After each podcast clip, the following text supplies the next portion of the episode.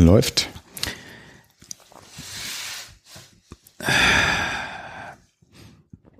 Und sonst so? Matches. Matches. Matches. Oh Gott, oh Gott. Wird ja immer schlimmer. Es wird ja immer rätselhafter. Der Rätselknacker.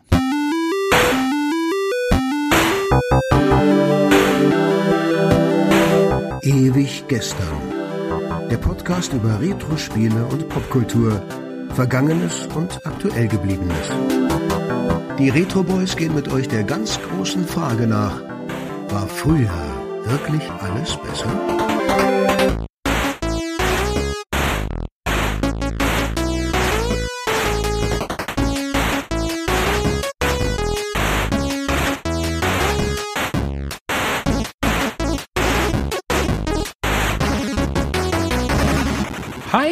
Herzlich willkommen. 14 Tage sind rum und es ist mal wieder ewig gestern mit den Retro Boys. Ich bin Markus. Und ich bin Tobi. Hi. Und wir sind heute mal wieder zu zweit im Podcast. Was könnte das nur bedeuten? Hm. Sebo nicht da. Philippe nicht da. Ich hab's. Ich auch. Wir sprechen heute endlich mal wieder über den Amiga, genauer gesagt über die Amiga Games. Ja, die Games ist mal wieder dran. Letztes Mal war ja das, ich habe keine Ahnung, was das für ein Spiel ist, fest mit dem Amiga Joker, mit den frühen Ausgaben. Und jetzt geht's endlich wieder in die Games. Und zwar in die Ausgabe 493. Und das ist immer so ein bisschen wie nach Hause kommen, finde ich. Ja, auf jeden Fall. Ich kenne die ganzen Ausgaben ja. Ich hatte die ja alle oder ich habe die auch alle noch irgendwo im Keller rumfliegen. Ich weiß nicht genau wo. Darum haben wir uns wie immer auf der wundervollen Seite Kultmax bedient. Wenn ihr also mitblättern wollt, schnell auf kultmax.de in den Bereich Magazine, in den Bereich Amiga Games und dann in das Jahr 93 und die Ausgabe 4. Hat so einen blauen Rand und so eine Blondine ist da drauf. Aber das Cover gucken wir uns gleich genauer an. Blättert doch gerne mit. Wir warten ganz kurz oder macht einfach Pause. Das klingt noch besser. Wir bedanken uns währenddessen noch kurz bei Klaus Sommer, der diese Plattform hostet, cultmax.com. Tolle Arbeit. Ohne dich wäre dieses Format kaum möglich. Ja, wäre auf jeden Fall schwieriger. Ich hätte auf jeden Fall den Keller durchwühlen müssen und wir hätten auch ganz eng beieinander sitzen müssen und in ein Magazin starren. Das stimmt. Dann legen wir los Ja, würde ich auch sagen. Mit dem Cover. Du hast es gerade schon angesprochen. Ja, hier schaut uns eine Blondine an. Sehr lastiv. Eine cartoonige Blondine, muss man sagen. Die erinnert so ein kleines bisschen an die Dame aus Roger Rabbit, außer dass sie blonde Haare hat. Das ist, wenn man es genau nimmt, Kim Basinger. Ist es so? Ja, das ist Kim Basinger aus dem Film Cool World mit ihr und Brad Pitt. Das ist ja nach Roger Rabbit gewesen, aber das ist so in dem Fahrwasser davon. Also die Comicfigur Kim Basinger wird dann irgendwann tatsächlich zur echten Kim Basinger und dann auch von ihr gespielt. Okay, das kenne ich gar nicht. Aber was macht sie hier auf unserem Magazincover? Wahrscheinlich Sex Cells oder in dem Magazin kommt dieses Spiel vor, weil es gab auch eine Versoftung davon. Dann wird wahrscheinlich letzteres der Fall sein. Das hatten wir ja schon ein paar Mal, dass wir uns gewundert haben, was da auf dem Cover prangt und irgendwann sprang uns das Motiv im Heft dann nochmal an. Ansonsten, neben dieser Blondine geht's hier um Lemmings 2, The Tribes, das Spiel des Monats im Sechs-Seiten-Test. Oh cool, da freue ich mich drauf. Ja, das ist auch dein Spiel. Danach kommt Bart Simpson versus The World. Ja, da muss ich jetzt zum ersten Mal sagen, kenne ich nicht. Also ich kenne Bart Simpson und ich kenne auch das ein oder andere Spiel. Ob ich das kenne, werde ich gleich sehen. Und auf der Coverdisc, die dem Magazin im Original mal beilag, befand sich Chaos Engine. Ein Megabyte benötigt, voll spielbare Demo-Version. Tja, auch so ein, so ein Klassiker, ne? so ein Ding, was wir schon längst mal von unserem Pile of Shame holen wollten. Schon längst überfällig, dass wir das mal besprechen, aber wir haben noch ein bisschen Zeit. Ich prognostiziere mal, 23 ist ein gutes Jahr, also zumindest für den Content unseres Podcastes. Dieses Jahr kommt das Ding bei uns im Podcast und wird ordentlich besprochen. Okay, Ich sag das jetzt einfach mal. Okay, das heißt, ja, da müssen wir uns jetzt ja eigentlich schon drauf festnageln. Also wenn wir es jetzt nicht machen dieses Jahr, dann Das Jahr ist ja noch lang, ne? wir unglaubwürdig. Also ein bisschen haben wir noch. Ja, das stimmt. Okay, wir sind schon mal guter Dinge und rechnen mit dem Besten. Aber ich habe noch eine Geschichte zu dem Cover. Ich habe ja auf dem Amiga gerne mit Deluxe Paint gezeichnet. Und ich habe damals Mhm, ich ahne, was jetzt kommt. von so einer Klarsichthülle, von so einer Mappe, habe ich das auf dieses Cover geklebt, habe es mit einem Feinliner nachgezeichnet und dann habe ich diese, diese Folie auf den Monitor geklebt und habe das nachgepixelt. Hm, Ich erinnere mich. Und da habe ich diese Dame bei mir auf dem Amiga gehabt, habe ich die übertragen quasi. Ah, Okay. Ja, ich habe das dann so ein bisschen abgeguckt bei dir. Ich habe das auch gemacht, nicht mit diesem Motiv, aber irgendwelchen anderen Girls, die man so ja in seinem 14-jährigen Dasein irgendwie gerade attraktiv fand. Also nicht Girls, irgendwelche, keine Ahnung, Motive von irgendwelchen Fernsehzeitungen oder so. Wir haben eins vergessen, oben links in der Ecke. Oh ja. Neu, jetzt mit Riesenposter. Und diesem Heft lag ein Street Fighter Poster bei. Das hing in deinem Zimmer, oder? Das kann sein, ich bin mir nicht mehr sicher. Mir kommt das Motiv irgendwie bekannt vor. Ja gut, das ist ein Covermotiv von Street Fighter, das ist sehr, sehr bekannt. Chun-Li an der Seite, Blanka, der auf sie zugerast kommt und ein Ryu, der umgehauen wird. Also Das ist ja ein sehr, sehr bekanntes Motiv. Hat, glaube ich, auch die Erstausgabe der SNES-Version geziert. Das kann sein. Ich sehe das irgendwie in deinem Zimmer. Ich weiß nicht. Kann, kann vor. sein, das, das weiß ich tatsächlich nicht mehr.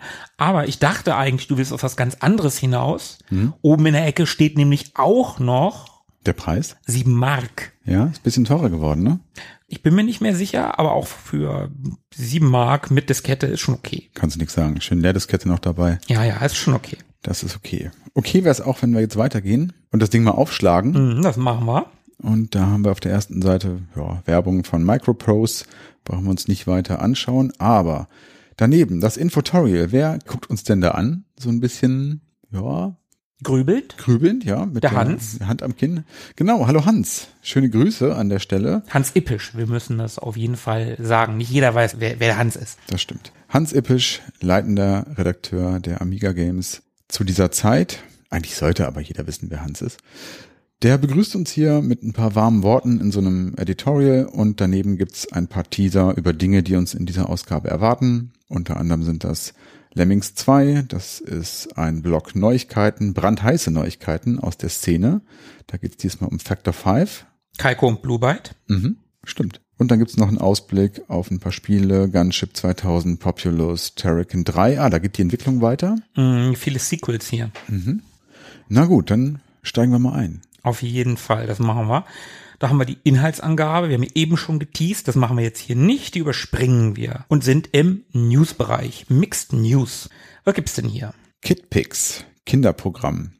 Okay, das wird uns niemand übel nehmen, wenn wir jetzt schon sagen, kenne ich nicht. Also, Leute, das muss man nicht kennen. Das ist ein Kindermalprogramm. Ja, ich glaube, da brauchen wir nicht groß drüber was zu sagen.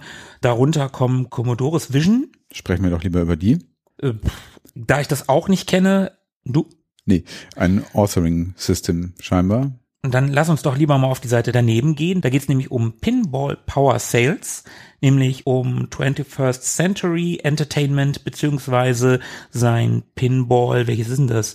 Dreams? Das weiß ich nicht. Nee, Fantasies. Der Nachfolger scheint den Erfolg sogar noch zu übertreffen. Seit dem Erscheinen im Oktober ging er schon 40.000 Mal über die Ladentische. Ja, tolles Spiel. Und Ja, überhaupt die Pinball-Reihe ist toll. Ich glaube auch, ja, ich glaube Fantasies ist auch mein Lieblingsteil. Hm. Ja, ja, gebe ich dir recht. Mag ich auch, glaube ich, ein bisschen lieber die Tische.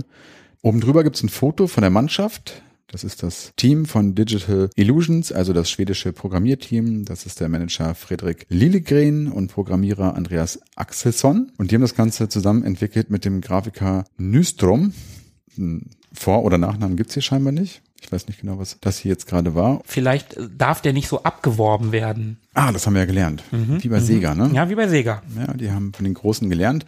Und dann haben wir hier noch den Olaf Gustafsson. Das ist der Composer der Reihe.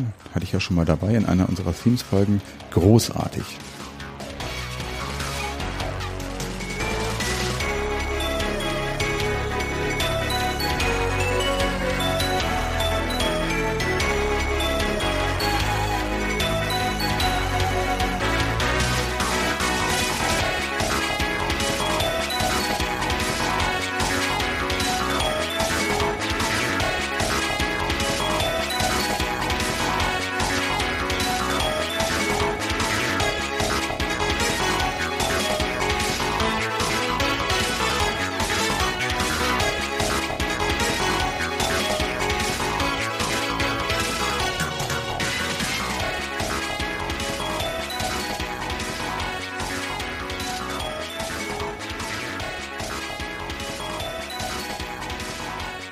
Also wer die Musik nicht kennt und wer auch die Spiele nicht kennt, sollte sich die auf jeden Fall mal anschauen.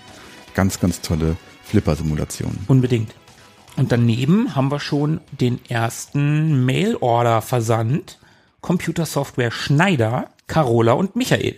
Genau, hier kann man Spiele für D-Mark bestellen und vielleicht müssen wir es kurz erklären. Wir haben uns angewöhnt, uns immer so ein Spiel rauszupicken und dann mal zu vergleichen. Wir schauen uns also die abgedruckten Mail-Order-Listen an und schauen, bei welchem Versand das Spiel damals am günstigsten gewesen ist und versuchen darauf zu achten, dass wir stets in D-Mark sprechen, nicht in Euro natürlich. Ja, ja, ja, ja. Du musstest auf jeden Fall schon mehr Fünfer ins D-Mark-Schwein schmeißen als ich. Ja, Heiermänner. Hast So, du schon eins? Wollen wir einfach gleich hier Pinball Dreams oder Pinball Fantasies nehmen? Ja, bleiben wir dabei. Die kosten beide 60, also 59 Mark 90. Okay, dann bleiben wir dabei. 59,90. Gemerkt. Dann blättern wir um auf die Seite 8 und wir befinden uns hier immer noch im News-Bereich. Und da geht's los mit Air Force Commander. Hm. Tolles Spiel. Kennst du? Nee, Ja, ich auch nicht. aber das da drunter kenne ich. Das kenne ich auch. Jojo, das hing bei mir im Zimmer. Da hatte ich ein Poster von im Zimmer. Das war auch ganz gut eigentlich. Also zumindest habe ich es als ganz okay in Erinnerung. Ich habe das auch als ganz gut in Erinnerung. Ich wüsste überhaupt nicht mehr, wie das, also wie ich das heute fände, wie das wirklich war. Aber damals, die Grafik war ganz nett. Die Technik an sich, also es sah gut aus. Es hat sich in meiner Erinnerung gut gespielt. Ich mochte das. Ja. Und es hat halt einen geilen Titel, ne? Jojo. Jojo, ja klar. Das Das, ist irgendwie, so ganz typisch 90er, oder? Das Auf jeden so Fall. Super krass 90er. dieses Yo da drin, Ja. ne? Ja, ich sage nur, yo, Stadtrand. Oh ja, das hatte ich ganz vergessen. Ja, das war so eine Comedy-Sendung, die auf irgendeinem Dritten mitten in der Nacht lief, die kein Mensch kennt. Liebe Leute, wenn ihr Yo Stadtrand kennt, ne? WDR oder so, irgendwie so, das ist auch nicht Niedersachsen gewesen. Das war irgendwo, ja. irgendwo anders. Jojo. Ist auf jeden Fall von Hudson. Yo Stadtrand. Jo Stadtrand, na gut. Darunter haben wir That's Armageddon. Nee. Bin ich auch nicht dabei. Und der Design Discs. Das ist allerdings kein Spiel, sondern das sind Grafiken. Also Disketten, auf denen Grafiken drauf sind. Das konnte man sich damals bestellen. Und mit diesen Grafiken konnte man dann irgendwas anstellen. In Deluxe Paint zum Beispiel. Sind im EFF-Format abgelegt. Oh, da hatte ich einige Disketten, die ich so genannt habe. EFF 1, EFF 2. Ja, ja, ja, so hatte ich auch. Ja, kosteten 26 Mark. Naja, Ja, ganz Why not? geil eigentlich, ne? Also das ist wie, die- wie die Cliparts, von denen Sebo mal erzählt hat, ob da Mhm. auch Schmuddelbilder mit drauf waren, wie bei den Clipart-CDs. Keine Ja, Ahnung, aber hätte ich gerne gehabt, die Dinger. auf jeden Fall. Naja, aber mit Deluxe Paint habe ich gern gearbeitet. Du ja auch, haben wir gerade schon gesagt. Ne? Mit Ja, Deluxe Paint war super. Oder vielmehr mit deinem Trick da, das abzupausen, mehr oder weniger. Ah, Deluxe Paint war schon cool. Ich weiß noch, ich habe das gehabt, aber keine Ahnung, wie man das zu bedienen hatte. Und dann hat mir unser Kumpel Hank das mal gezeigt. Der war ein bisschen fitter in dem Programm Mhm. und hat mir dann so gezeigt, wie man so ein ganz primitives Objekt da anlegt, eine Raute oder sowas, sage ich jetzt einfach mal, und wie man die so mit verschiedenen Outlines belegen konnte in unterschiedlichen Abstufungen, also von, sagen wir mal, von dunkelblau zu hellblau und immer heller werdend. Und dann hatte das so den Effekt, als würde das so richtig leuchten. Also so ein Glow war dann eher praktisch da drauf. Das fand ich sehr beeindruckend. Das habe ich dann sehr, sehr viel gemacht. Für mich war damals Deluxe Paint war so, so intuitiv. Es war simpel, aber intuitiv und, und effizient dabei. Also ich habe damit wirklich gerne gezeichnet, ich habe auch gerne gepixelt. Ich habe ja auch schon mal erzählt, dass ich hier Decks von Deep Space Nine mal gepixelt habe, recht aufwendig, Ja. so mit Farbabstufungen und Cisco habe ich auch mal gepixelt. Ich war Deep Space Nine Fan, bin ich auch heute noch, aber damals halt extrem. Und den habe ich dann ja auch so abgemalt, also mit, mit der Folie und habe den auf den Rechner gebracht und wirklich Hautabstufungen und wirklich gepixelt, so handgepixelt. Das habe ich auch gemacht. Und das ist eine super krass aufwendige Arbeit, sowas zu machen. Mit den paar Farben, die der Amiga damals darstellen konnte. Ja. Wirklich so ein Foto zu pixeln war sehr aufwendig. Aber hat echt Spaß gemacht. Hast du die Disketten noch? Die habe ich auch noch irgendwo rumfliegen. Aber frag mich nicht wo. Ja, ich selber habe auch noch meine Disketten. Ich habe auch noch einen Amiga, aber der ist wirklich irgendwo im Keller vergraben und ich bin mir auch gar nicht sicher, ob der noch anspringen würde. Also ich hätte theoretisch die Möglichkeit, da auch noch mal drauf zu gucken, aber aufgrund verschiedener Umstände wird es wahrscheinlich nicht dazu kommen in näherer Zukunft. Wenn es irgendjemanden gäbe, dem man das so mal hinschmeißen kann, der einem das vielleicht rüber retten kann auf einen normalen Rechner. Ich bin der Meinung, Hank hat das mal gemacht und ich glaube, ich habe ein paar dieser Bilder noch auf dem PC rumfliegen. Mhm. Ja, das wäre doch cool. Such dir doch mal raus. Ich muss noch mal gucken. Vielleicht, vielleicht posten wir da mal was, wenn ich welche finde. Weil ich würde echt super gern nochmal auf die Disketten draufschauen und gucken, was ich damals so fabriziert habe. Bestimmt sehr spannend. Spannend geht's auf der nächsten Seite auch weiter. Nein, gar nicht. Das war eine miese Überleitung. Immerhin war es eine. Ja, immerhin. Beavers im Anflug, äh, kenne ich nicht. Nee, kenne ich auch nicht. Und daneben gibt's noch mal eine Entschuldigung der Amiga Games, weil denen ist was durchgerutscht. Die haben Awards vergessen. Oh. Sehr stimmt. unangenehm. Ja. Nick Faldo Golf hat einen bekommen, Terrican hat einen bekommen und DSA hat einen bekommen. Ja, das hat für entrüstete Aufrufe gesorgt. Frechheit. Ja. Und bei DSA hatte sich sogar ein Druckfehler eingeschlichen. Da siedelte man die Musikuntermalung in DSA nur in durchschnittlichen Bereichen an, obwohl Rudi Stemmlers Sound zumindest 75 Prozent bekommen sollte.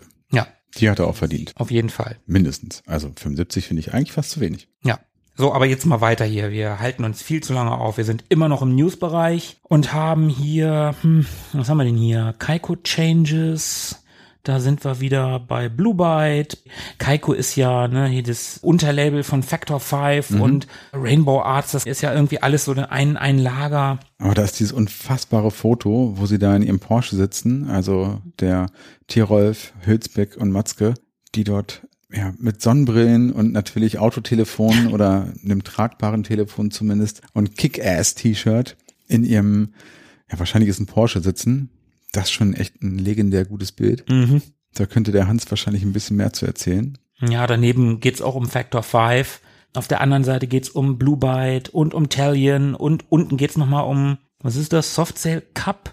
Ach, deutsche Pinball-Fantasies-Meisterschaften. Witzig. Cool. Aber ja, gehen wir einfach mal weiter.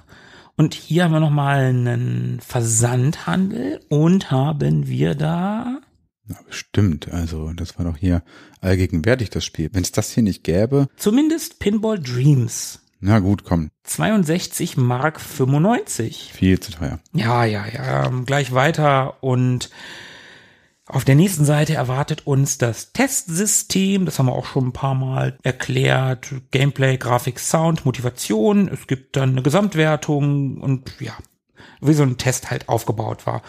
Genau, uns interessieren die Ergebnisse, die werden wir uns nachher angucken. Und auf der nächsten Seite haben wir noch Werbung. Unsere Lieblingswerbung kann man fast sagen. Da geht's um Lionheart von Talion, wird der Packshot gezeigt von der großartigen Big Box, dieses schwarze Ding, ja mit dem sehr reduzierten Antlitz dieses Löwen. Das sieht schon sehr, sehr geil aus in den gelben Augen. Das äh, hätte ich tatsächlich sehr gerne. Ja, auf jeden Fall, das ist bestimmt so ein irgendwie rausgestanztes, so ein Embossed, glaube ich, nennt sich das. Zu erhaben, ne? Genau, oder es gibt ja auch dieses, wo so Teile glossy sind und Teile nicht. Irgendwie so haben die das garantiert gemacht. Das sieht super geil aus. Boah, da hätte ich diese Big Box gerne. Komm schnell weiter. Zu deprimierend. Ja, aber jetzt für dich definitiv nicht deprimierend. Ah, ja. Eines deiner absoluten Lieblingsspiele. Auf jeden Fall. Unausgeschlafene Computerfreaks, übernächtigte Gamer mit glühend roten Augen, das liegt an Lemmings 2. Ja, also ob ich unausgeschlafen war oder glühend rote Augen hatte, das kann ich nicht mehr sagen. Aber Lemmings 2 habe ich tatsächlich sehr gemocht. Das habe ich auch schon x-mal erwähnt hier in diesem Podcast. Warum das so ist? Vielleicht sogar lieber als Teil 1. Ganz genau, du hast offenbar gut zugehört. Ja, aber auch nur vielleicht. Also zumindest sind die bei mir gleich auf und ich hege da nicht so den Groll vieler Lemmings-Fans, die dann sagen, ja, das waren alles zu viele Lemmings und das war zu wuselig und es gab zu viele Welten und so. Das war alles ein bisschen too much. Finde ich eigentlich gar nicht. Ich finde, das hat dem Spiel gut getan. Ich finde das gerade toll, dass es da so abwechslungsreiche Level gibt und so unterschiedliche Themen und auch diese ganzen Lemminge, die es da gibt, die sich teilweise doppeln und ein bisschen absurd sind, aber ich mag es auf jeden Fall trotzdem. Hm, Ja, ich bin da in Teilen bei dir. Das mit den Welten finde ich auch super. Also ich mochte das auch gerne. Ich mochte diese, dieses Intro war ja super schön. Ne? Und auch dieser Talisman mit den zwölf Teilen, die die einzelnen Stämme symbolisieren und dass du da in die Welten gegangen bist und die Level gemacht hast, das war super gut. Aber ich bin da tatsächlich bei der Masse und sage, die vielen, vielen Lemminge und auf der Seite 17 sehen wir, dass es 50 Lemming-Gattungen gab. Und das ist zu viel, weil da so viele Lemmings bei sind, die im Prinzip das Gleiche machen. Ob du den Fechtlemming benutzt oder den Flammenwerfer-Lemming ist im Prinzip egal. Es ist nur grafisch ein bisschen was anderes. Und da hätte man eher einzelne ein bisschen prägnanter machen können. Weißt du, was ich meine? Ja, ich weiß, was du meinst. Also man hätte es ein bisschen mehr on point bringen können. Genau. Ich kann das sogar verstehen. Du machst einen zweiten Teil und du willst alles größer, alles besser machen und du hast einfach super viele kreative Ideen und da sind kreative Lemminge dabei. Aber wenn da zwei kreative Ideen sind, von denen beide im Prinzip die gleiche sind. Wir haben ja den Elfer und den Zwölfer. Der Elfer ist ein Kajaker und der Zwölfer ist ein Schwimmer. Mhm. Äh, warum musst du zwei verschiedene haben, die im Wasser sind? Das ist so, ach, das ist einfach unnötig. Ja, wobei ich gar nicht so genau weiß, ob die wirklich beide die exakt gleiche Funktion haben. Also ja, die bewegen sich durchs Wasser, aber ob es da spielerisch nochmal einen Unterschied gibt, kann ich gar nicht so genau sagen. Also zum Beispiel, weil du gerade gesagt hast, Flammenwerfer, ja, der bewegt sich wie der Fechter auch horizontal durchs Gestein oder so, aber der macht zum Beispiel noch einen viel, viel größeren Radius weg in den Hindernissen. Ne? Also der macht größere Löcher als der Fechter. Keine Ahnung, ob sich das auswirkt oder ob das egal ist. Ich glaube, der Flammenwerfer hat sich nicht bewegt. Der hat eine große, ein großes Loch gemacht. Mhm. Der Fechter hat sich, glaube ich, bewegt. Aber dann gibt's ja auch noch die Nummer 20 den Basher, der so, den es im ersten Teil auch schon gab. Ja. Weißt du, der sich auch durch die Wände, also du hast dann jetzt schon, ohne groß zu gucken, habe ich drei, die sich horizontal durch die Wände mhm. bewegen. Das ist zu viel. Ja, aber es ist doch abwechslungsreich, ist doch nett. Also wenn man weiß, wofür sie gedacht sind. Ne? Ich find's gut. Also, ich find's überfrachtet. Ja, ich kann es auch verstehen, wenn man das sagt. Aber für mich sind die zumindest gleich auf. Also Teil eins ist über jeden Zweifel erhaben. Da gibt's nichts dran zu meckern. Das nein, nein, hast du recht. Perfekt, so wie es ist. Und ich finde, dass der zweite Teil hier auf jeden Fall gleich auf ist. Ich teile da einfach nur nicht die Meinung derer, die darauf rumbashen. Ob ich sagen würde, dass es das bessere Spiel der beiden ist, weiß ich jetzt gar nicht. Wie viel hast denn du den zweiten Teil gespielt? Also ich kann mich daran erinnern, das waren drei Disketten, wenn ich hier auf Seite 19 gucke. Genau, Diskette 1 war, glaube ich, nur das Intro, wenn ich mich nicht irre. Mm, ja, das kann sein. Das war sehr aufwendig mm. für die damalige Zeit. Das sah auch, wie gesagt, sehr schön aus für die damalige Zeit. Ja. Und es gab zwölf Stämme, wie man hier sehen kann. Also wie gesagt, das finde ich geil. Aber ich bin der Meinung, dass ich bei weitem nicht alle gespielt habe. Also reingespielt habe ich mit Sicherheit in alle mal und besonders gerne mochte ich die Sportswelt, die fand ich cool. Und ich mochte die Beachwelt, die fand ich auch ganz nett. Und die Spacewelt fand ich auch cool. Die mochte ich auch sehr, sehr gerne. Also die waren ja hauptsächlich grafisch, thematisch sehr unterschiedlich. Mhm. Also das hat sich gar nicht so unbedingt auf das Gameplay ausgewirkt. Nee, ich glaube gar nicht, oder? Also gab bestimmt ein paar Mechaniken irgendwie, aber im Großen und Ganzen war das halt, ja, waren halt Level, ist ja aber auch okay. Also das ja, total. Jetzt, also das, das würde ich dem Spiel nicht vorwerfen. So in dem Sports-Level, da hatte man dann irgendwie Bälle, die auf und ab gehüpft sind, ne, wo man dann aufpassen musste, dass man nicht zerquetscht wird. Mhm. Im Beach-Level waren es dann, war es dann irgendwas mit Sand oder eine große Sanduhr oder Eimer und so, Schaufeleimer und, und genau. Sandburgen und so ein Kram, ne, waren in dem Beach-Level. War schon cool, das sah schon wirklich nett aus. Im ersten Teil hatte man ja so generische Hindernisse, nenne ich es mal. Ein, Fantasy-mäßiger aus dem ersten, ne, also so teilweise. Es war viel Grün, also Gras und Erde, aber auch so ein bisschen düster. Ja, so unspezifisch ein bisschen. Ne? Genau, genau, so unspezifischer. Und hier hast du ja sehr, sehr spezifische Themen und mhm. das ist auch cool. Wie gesagt, da äh, würde ich auf keinen Fall was gegen sagen. Hast du eine Lieblingswelt gehabt? Nee, kann ich mich ehrlich gesagt nicht dran erinnern. Ich habe gerade, als du das gesagt hast, auch überlegt. Ich glaube, so Shadow, ne, dieser dieser Ninja mit der Panzerfaust, den fand ich ganz geil. Ja, wenn ich jetzt hier so mir die Grafiken angucke, der Classic Level, aber kann ich nicht sagen. Also Shadow, ich sag mal Shadow. Okay hat eine Gesamtwertung und Tobi da, äh, die Amiga Games feiert das Spiel ja ab. Das hat ja auch einen Award gekriegt. 93 Prozent Gesamt. Mhm. Gameplay 95, Grafik 85, Sound 85, Motivation 95. Das ist ja auch ein gutes Spiel, ne? Keine Frage. Als Minuspunkt wird hier aufgeführt nichts, was wirklich erwähnenswert wäre. Uh. Das ist ganz gut gelaufen für Psygnosis. Mhm. Trotzdem gehen wir weiter und sind bei Bart versus The World. Ja. Und ich kenne das. Ich habe das, glaube ich, auch gehabt. Ich kann mich aber überhaupt nicht mehr daran erinnern.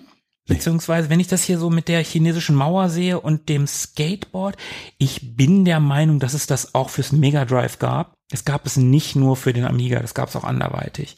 Und ich bin sehr, sehr sicher, dass ich das hatte.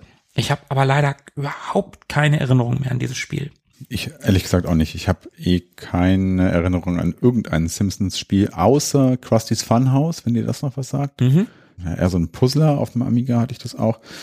Aber so diese Simpsons-Spiele, die es ja auch auf dem Gameboy gab und auf dem NES und so weiter, da habe ich nie so einen richtigen Deal mit gehabt. Ich habe aber zu der Zeit auch keinen Deal mit den Simpsons gehabt. Das kam bei mir erst sehr viel später. Mm, Das beste Simpsons-Spiel behaupte ich mal, also von, ich glaube, wie heißt denn das, Hit and Run, was so ein bisschen GTA-mäßig ist, wo du mit Homer durch die Stadt fahren kannst. Ich glaube, das war auf irgendeiner PlayStation 2 Mhm. oder so. Da bin ich leider raus, das habe ich nicht gespielt, aber für mich ist das beste Simpsons-Spiel ganz klar der Arcade-Automat von Konami, dieses Beat'em Up, Mhm.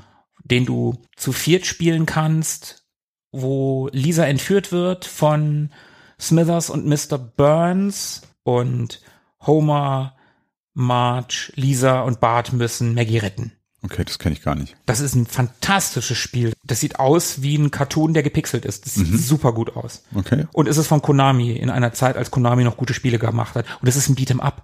Also ein Beat'em Up mit den Simpsons. Mhm.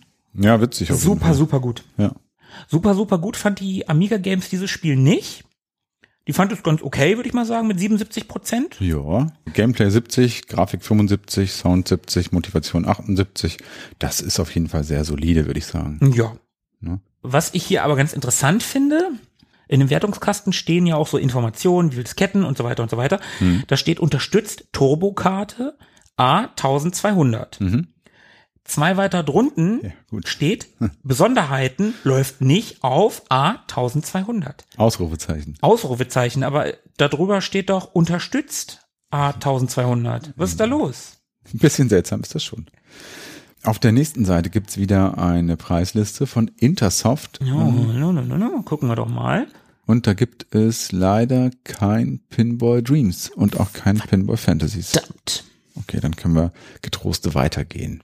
Ja, da unten gibt's Low Budget Pinball Magic für Ja, das- 28 Mark 50. Ja, Aber das wollen wir nicht. Das will auch keiner haben.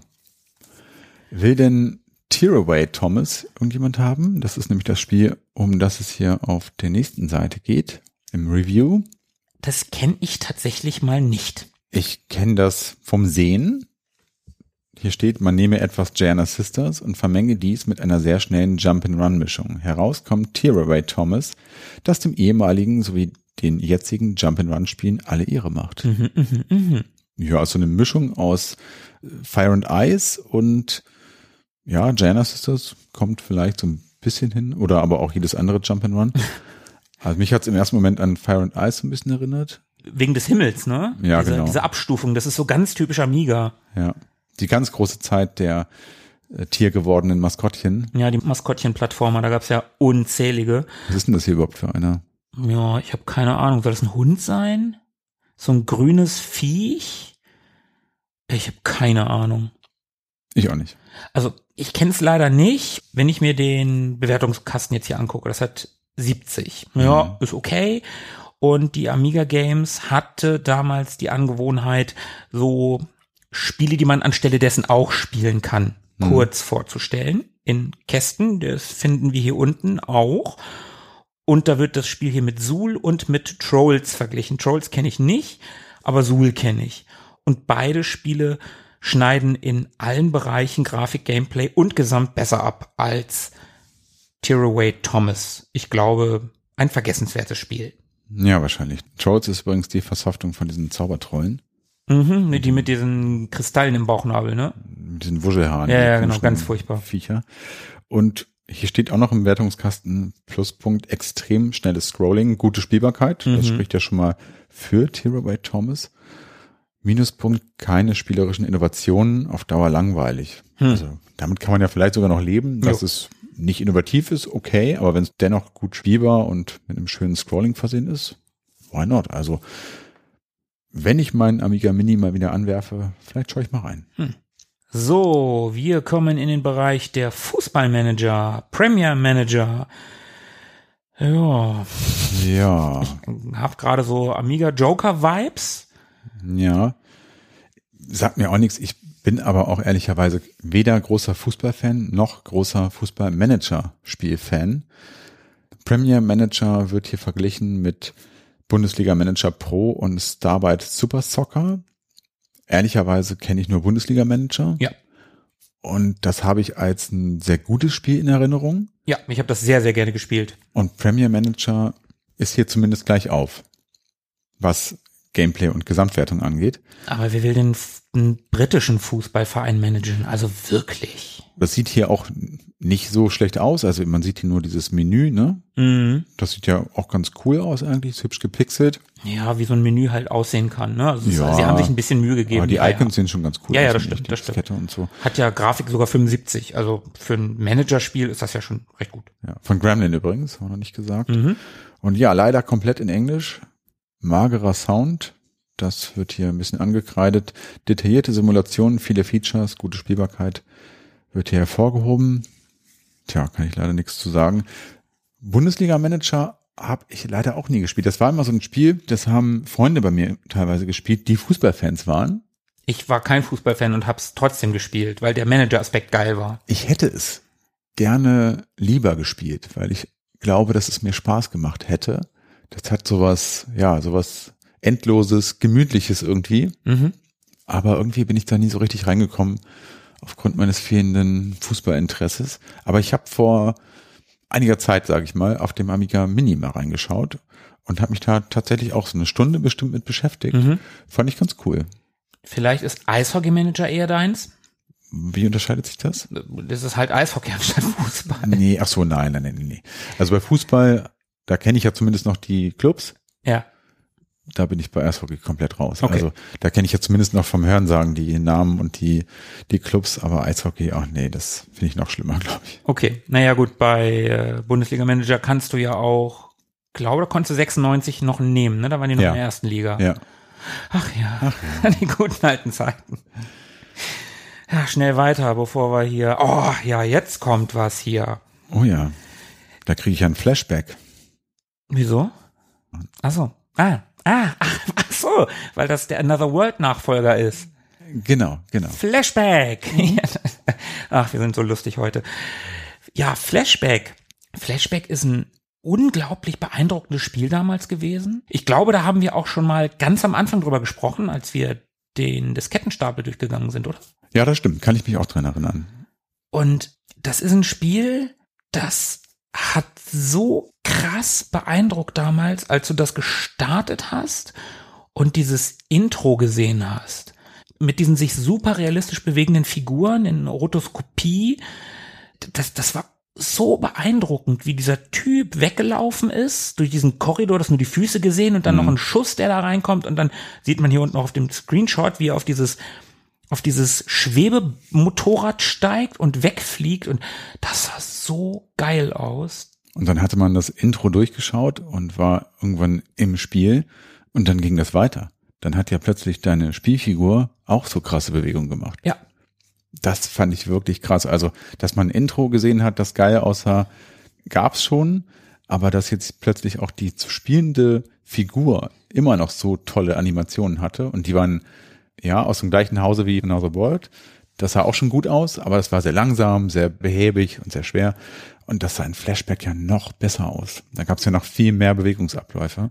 Und das war wirklich, wirklich cool. Und was ich auch mochte an Flashback war die Immersion, die zustande kam, weil es eigentlich kein Interface gab. Also es gab ja keine echte Interface-Leiste irgendwo in diesem Screen, wo irgendwie Energie oder Leben oder Munition oder sowas oder Punkte abgebildet waren, sondern es war einfach der nackte Screen.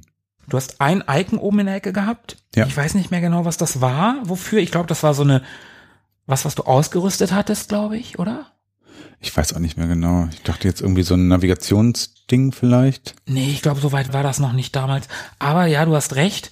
Das war, es war ja, du hast gerade gesagt, es war nicht so langsam, nicht so behäbig wie Another World. Es war ja immer noch ein vergleichsweise behäbiges Spiel. Aber du konntest eine Knarre ziehen Hm. und du konntest ballern. Du kannst rennen. Du konntest rennen, du konntest eine Rolle machen, Hm. springen, Zum also Hechtsprung konntest du machen. Von, ne? Genau, genau. Es war langsam und du musstest überlegt vorgehen, konntest Mhm. nicht einfach drauf losrennen, weil dann bist du gestorben. Das Spiel war auch schwer, aber es war trotzdem weitaus zugänglicher als Another World. Ja, auf jeden Fall. Also mit behäbig meine ich auch eigentlich eher die Bewegung von Conrad, hieß er, glaube ich, der Mhm. Protagonist. Gar nicht das Spiel selber.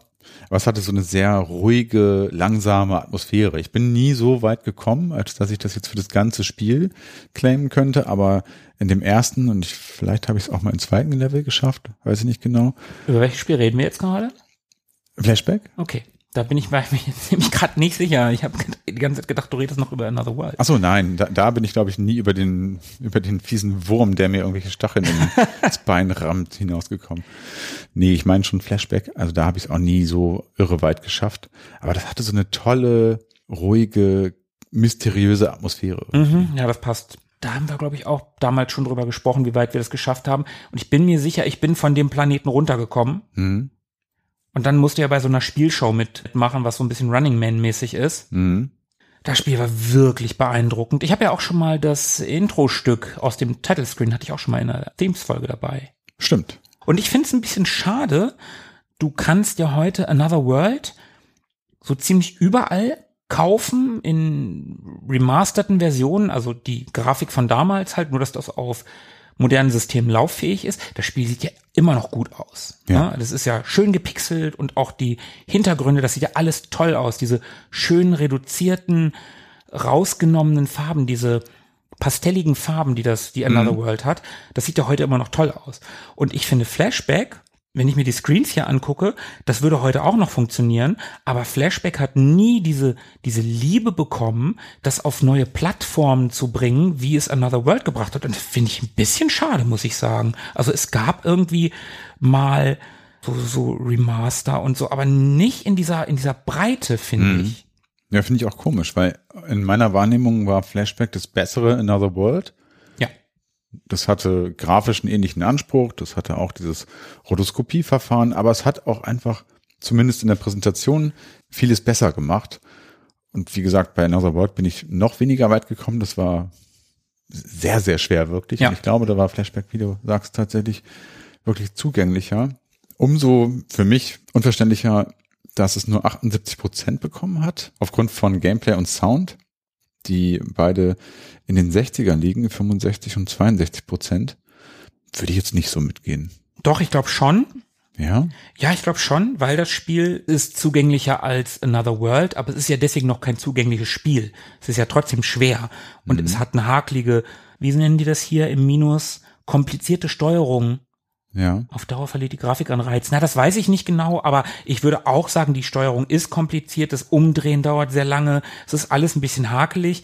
Ich finde die Bewertung realistisch, das macht es aber nicht weniger faszinierend. Das Spiel ist trotzdem, finde ich, ein faszinierendes Spiel, alleine der Optik wegen. Und die Grafik hat immerhin 82 Prozent bekommen. Also das, was ich so in Erinnerung an Flashback im Kopf habe, deckt sich irgendwie nicht mit einer Wertung in dem 70er Bereich. Also ich hätte da schon gern die 80 oder die 81 wenigstens gesehen. es sind 78, das sind zwei unter 80 und du bist nie vom ersten Planeten runtergekommen. So geil scheint es dann doch nicht gefunden zu haben. Ja, aber es, ja, ich gucke da halt durch die rosarote Brille. Ja, das sei dir ja auch gegönnt. Vielleicht, naja, Flashback ist vielleicht auch nochmal besprechenswert. Dann gehen wir weiter. Auf die Seite 30. Oh Gott, wir sind erst auf Seite 30. Na gut. Oh, das ist auch ein tolles Spiel. Oh ja, guck mal. Space Crusade. Guck mal, ist gar nicht so schlimm. Wir kennen schon wieder ein paar Spiele.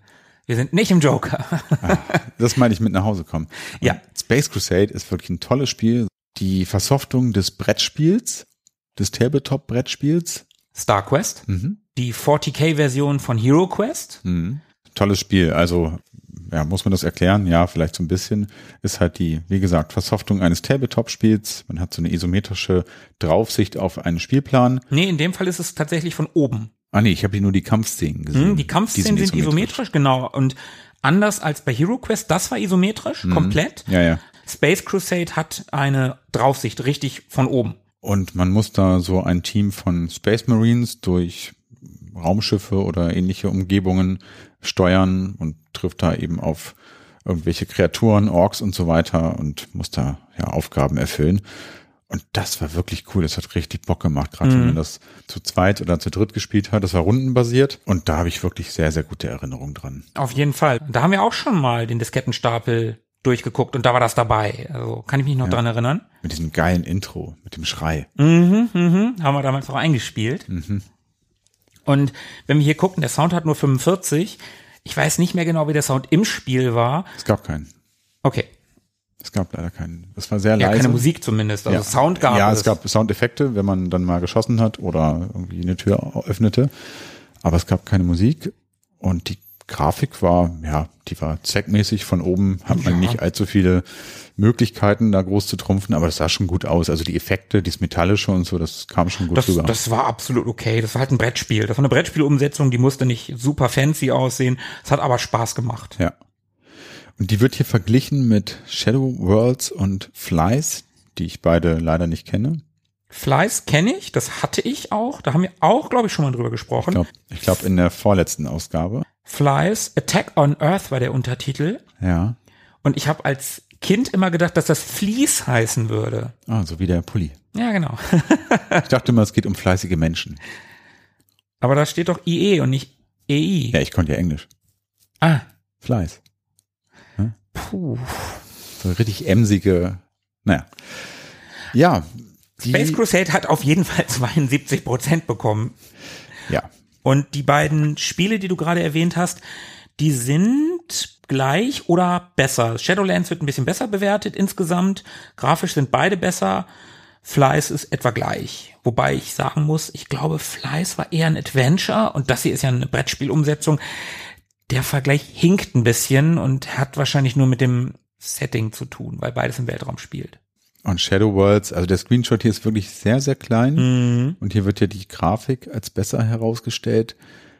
Also mir fehlte da so ein bisschen der Warhammer-Bezug. Also das gibt dem Ganzen nochmal so eine bisschen offizielle Note. Also es ist die offizielle Versoftung des Warhammer Tabletop-Spiels Mhm. und nicht irgendeine im Weltraum spielende ähnliche Versoftung. So, also mir würde da der Games Workshop-Bezug fehlen. Mir fällt noch eine Sache gerade auf. Guck dir mal den Screenshot unten links an Hm? und guck dir mal den Screenshot oben rechts an. Ja. Das ist exakt der gleiche, nur dass das Spielfeld ein Feld weiter nach links oder rechts, je nachdem, wo du guckst. Die Figuren stehen an derselben Stelle, alle. Hm. Ach so, ja. Die Türen sind gleich auf. Die, Aber eine andere Runde, ne? ja, es ist eine andere Runde, aber ansonsten, also da, da hätten sie auch noch mal eine Runde länger spielen können oder irgendwo anders hin zoomen oder so. Ist ein bisschen faul. Ja. Bei den einen sind es die Blood Angels übrigens und bei den anderen die Ultramarines und dann gab's noch die Imperial Fists. Ja, die waren gelb. Die Ja. Blood Angels waren rot und die Ultramarines waren blau. Ich habe immer die blauen gerne genommen. Mhm, Ich glaube, die hießen, die hatten im Deutschen so abgefahrene Namen. GSG 19 hießen die einen Ja? in dem Brettspiel. Ja, ja. Okay. Ich weiß nicht mehr, wie die anderen hießen. Die einen hießen GSG 19, die hießen alle also, naja. Ein bisschen wie bei so Fußballspielen, ne, wo dann nur so ähnliche Spielernamen genommen werden durften. Ja, und das war nicht mal ähnlich. ja, mein Gott. Na gut, kann man übrigens auch mal eine Folge drüber machen. Ja, ja, also überhaupt Games Workshop, also Hero Quest, Star Quest, Space Crusade, unbedingt. Geht schon. Ein bisschen spitz. Nein, dann lassen wir das. Wir gehen lieber weiter auf die Seite 32. Oh, guck mal, da ist es doch. Oh, und da ist irgendwas verschoben. Oh ja. Ja, da hat irgendwer falsch rum eingescannt, aber wir sind da, was ich auf dem Cover schon angekündigt habe, ohne es zu wissen. Es gibt eine Versoftung von Cool World. Ja. Und ich kann mich an dieses Spiel erinnern. Ich habe das gehabt, aber ich habe es, glaube ich, nie gespielt, weil es nicht gut war. Hat ja auch nur 48 Prozent, wenn ich meinen Kopf versuche zu drehen. Sound sogar nur 20. Also, hm, Ja, wird verglichen mit Zool und Bart versus The World, die beide besser abschneiden. Ja, ich kenn's gar nicht. dann gehen wir mal schnell weiter. Und wir sind auf Seite 34. Da müssen wir nochmal den Kopf drehen. Ich hatte ihn doch gerade schon gedreht. Ja, ja, ich weiß, wir müssen nochmal, aber nur für, noch für die eine Seite, dann ist vorbei. Okay. Wir haben wieder ein Award für das Spiel Sleepwalker. Das hast du gehabt, ich nicht und ich kenn's auch nicht. Nein, Nee. das war tatsächlich ganz geil. Das war ein ungewöhnliches Jump'n'Run.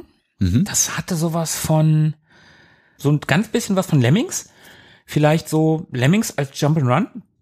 Du Aha. warst ein kleiner Junge, der schlafgewandelt ist. Ja. Und immer von A nach B gelaufen, immer von links nach rechts oder wo auch immer. Und gesteuert hast du eigentlich den Hund dieses Jungen. Und der musste dem Jungen einen Weg durch den Level bauen, kreieren, beziehungsweise den Jungen umlenken in irgendeiner Form, dass dem Jungen nichts passiert. Du siehst das hier in einem einen Screenshot mit dem Wasser. Wenn der Junge ins Wasser fällt, dann ist er tot. Dann wird er zum Engel. Ne? Kannst du da sehen. Und das war eine ganz clevere Idee. Das Spiel war gar nicht schlecht. Also ich habe das ganz gut in Erinnerung. Ich habe das Ewigkeiten nicht gespielt. Vielleicht würde ich heute auch nicht gut finden. Ne? Wir wissen ja, ich finde Jump'n'Runs tendenziell nicht so toll. Ja, aber es scheint ja nicht so eine klassische Jump-and-Run-Formel zu sein, auch wenn es hier mit Zool, Trolls und Fire and Ice verglichen wird. Aber die Idee, dass ich eine Figur bin, die eine andere Figur steuert, die ist ja erstmal, also klingt erstmal innovativ. Genau, es ist erstmal eine andere Idee. Ne? Steht ja tatsächlich auch im Plus. Ja. Ne? Du hast es gerade gesagt, innovatives Spieldesign. Ja. Also da muss man wirklich sagen, das war eine geile Idee und ich kann es nur sagen, aus der Erinnerung heraus war es gut.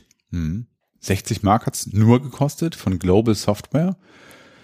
Klingt eher so ein bisschen nach Underdog, muss ich sagen. Ne, Dog, weil du einen Hund spielst. Ja, ja verstehe, verstehe. No pun intended. Ja. Aber hey, 82 Prozent und ein Award. Ja.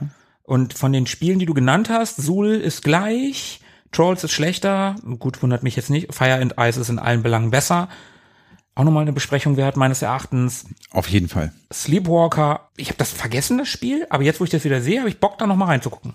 Das sieht auch ganz nett aus, ne? Mit dem Wasser da vor allem. Das finde ich ganz cool. Ja, das sieht gut aus. Hat auch grafisch 87 Prozent. Also schlecht scheint das nicht zu sein. Gut, Gameplay nur 70. Ja, gut. Äh, oh ja, im Nachteil, Anfänger werden sich zunächst die Zähne ausbeißen. Das scheint also ein schweres Spiel zu sein. Ich weiß auch nicht, ich glaube, ich bin noch nie weit gekommen.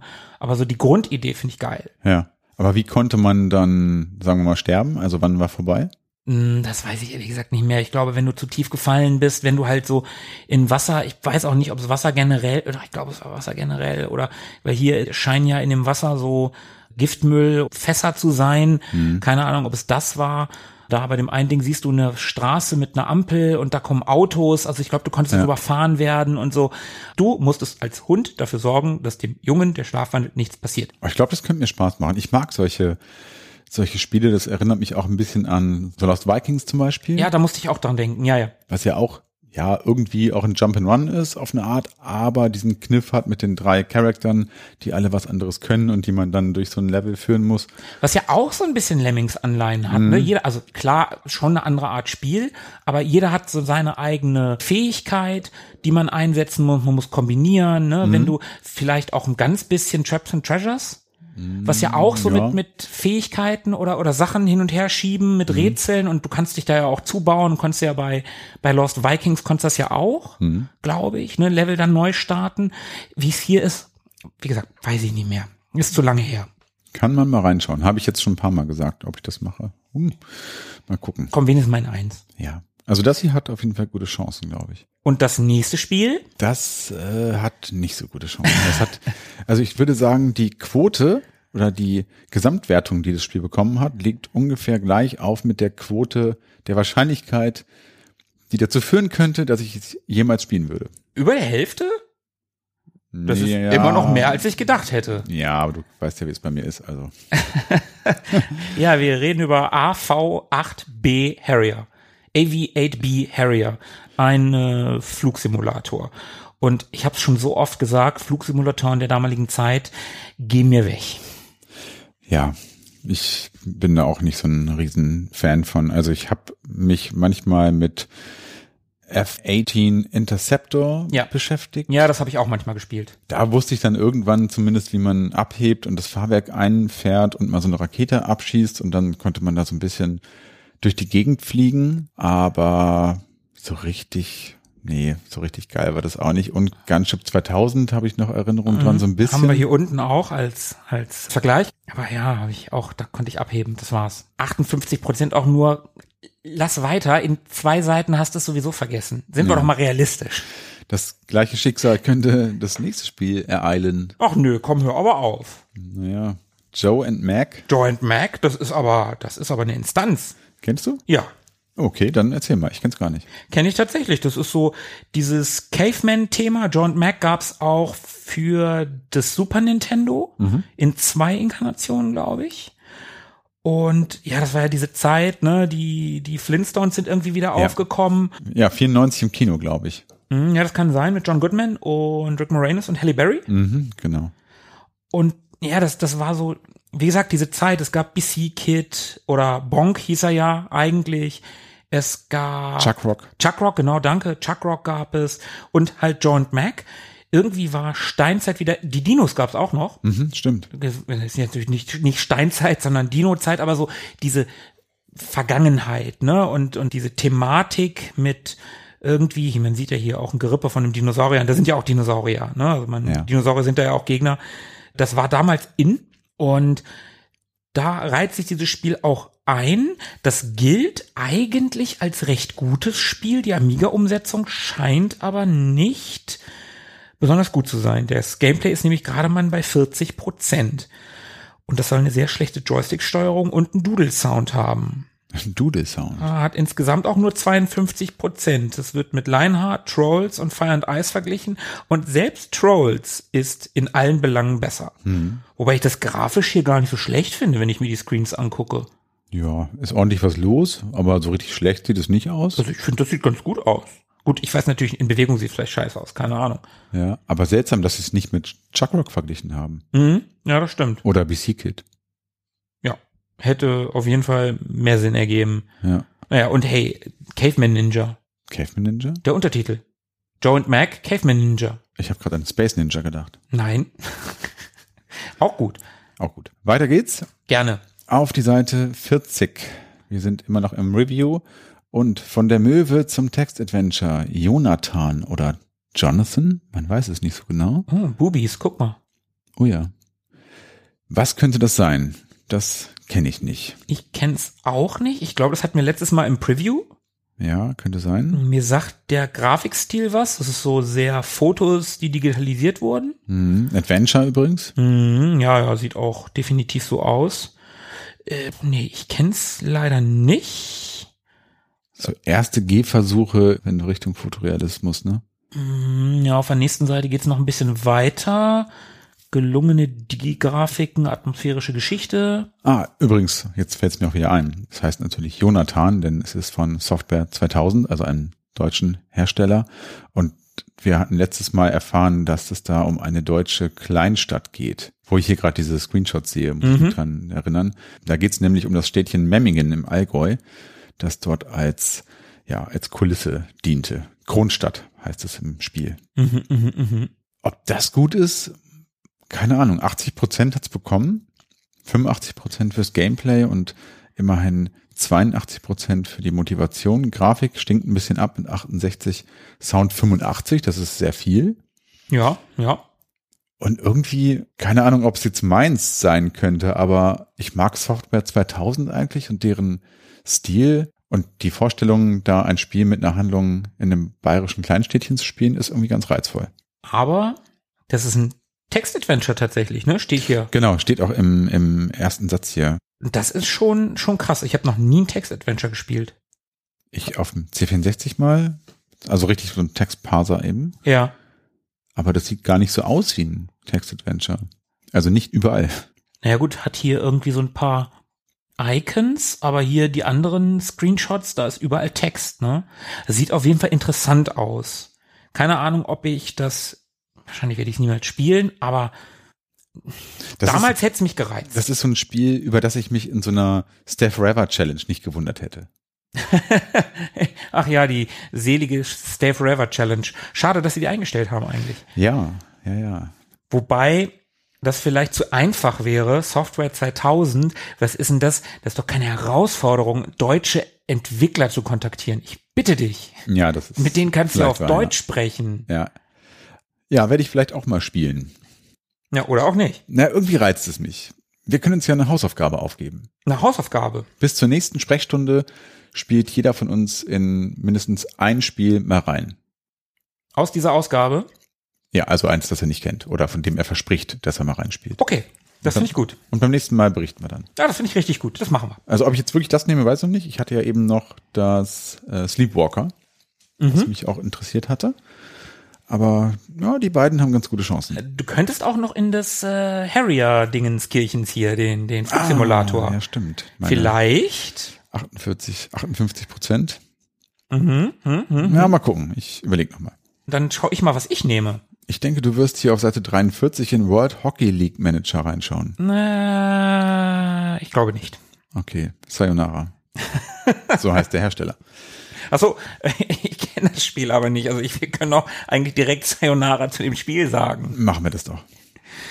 So, Inselstrategen-Nachschub Teil 2, die Battle Isle Data Disk 2.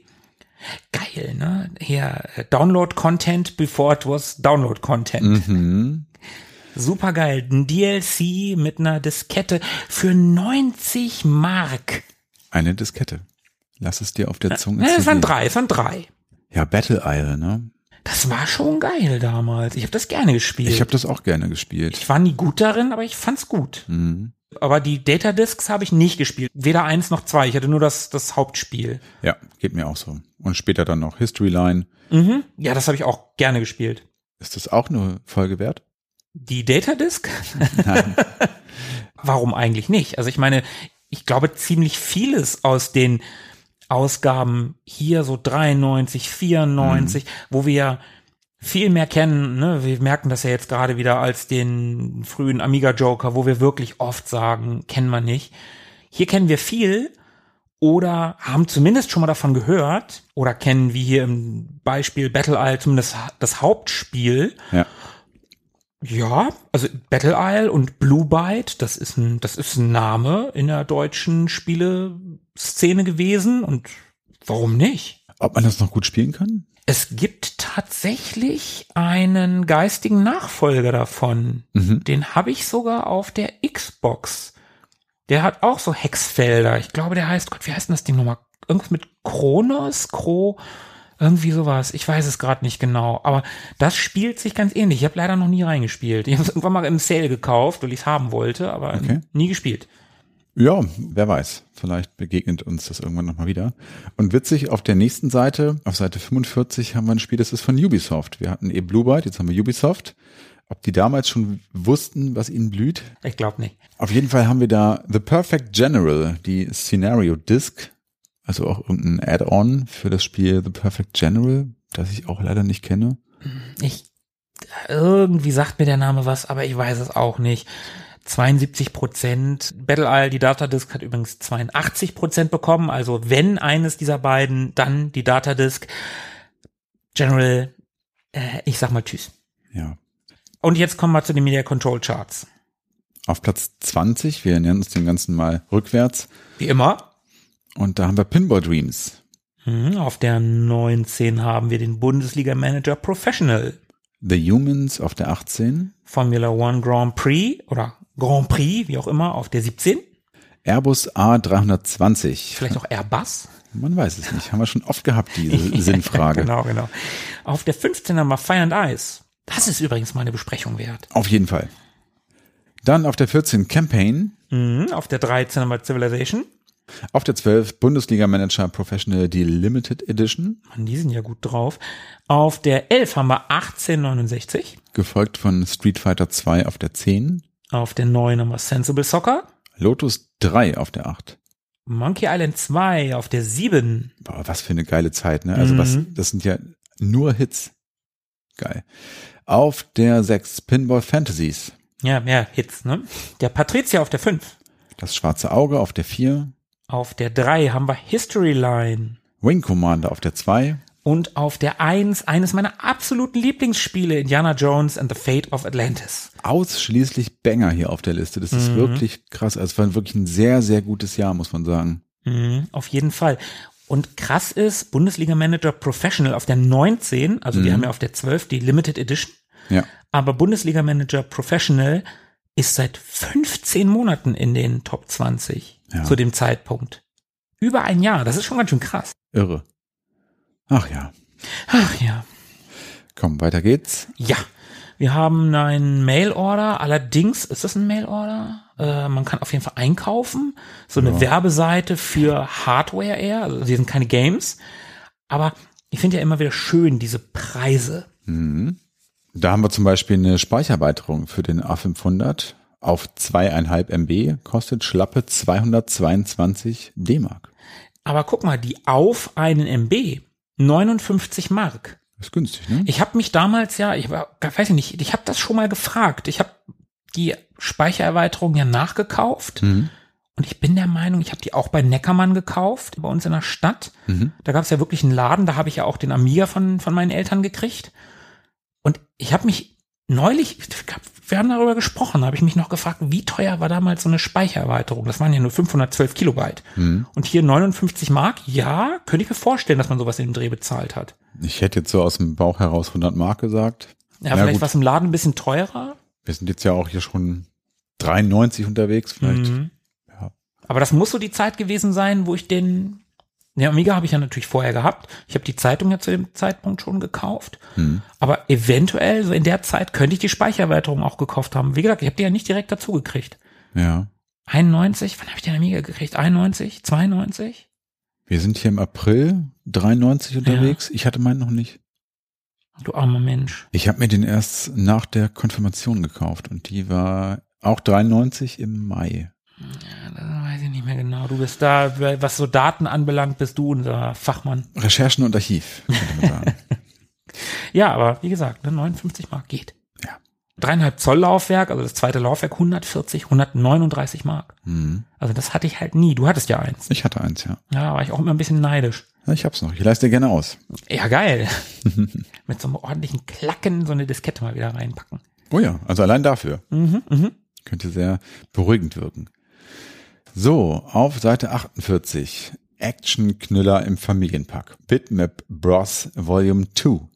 Das ist eine Compilation. Ja. Oh, Es ist eine Bitmap Brothers Compilation und da ist Gods mit drin und da ist Zenon 2 mit drin. Und ist da noch irgendwas mit drin? Magic Pockets. Ach, Magic Pockets. Okay, das kenne ich nicht, das habe ich nie gespielt. Gods habe ich gespielt, habe ich aber keine echten Erinnerungen dran. Nee, ich auch nicht. Ich fand das super schwer. Ich würde das gerne mal wieder spielen. Und Zenon war cool, ein super cooles Schmapp, hatte aber das Problem, also damals konnte ich das nicht benennen, heute kann ich es benennen, dass es mit einer echt geringen Framerate lief. Das war relativ ruckelig. Ja. Ich weiß nicht genau, wie hoch die Framerate war. Es waren aber halt definitiv keine 60. Und ja, das war, hm, ja, es war einfach ruckelig, man hat es gemerkt. Was wir aber wissen, ist, dass die Hitquote bei 100 Prozent Ja, ja, das würde ich auch unterstützen, also allein Zenon, aber auch Gods. Ich glaube schon, dass das ein gutes Spiel ist und Magic Pockets. Ey, die Bitmap Brothers waren ja auch ein geiles Studio. Auf jeden Fall. Geht mir da übrigens auch wie dir. Gods habe ich gespielt. Das war so ein, so ein Standard, den hatte man in der Diskettenbox. Ich habe das gezockt, aber habe da keine lebhaften Erinnerungen dran. Aber es sieht geil aus, so wie ich das hier auf dem Screenshot auch schon sehe. Ja. Und Gods klingt auch einfach cool. Und Magic Pockets kenne ich auch nicht, sieht aber ganz nett aus. Und Xenon, das ist mir damals nicht aufgefallen, dass es irgendwie geruckelt hat, beziehungsweise habe ich mich nicht beschwert.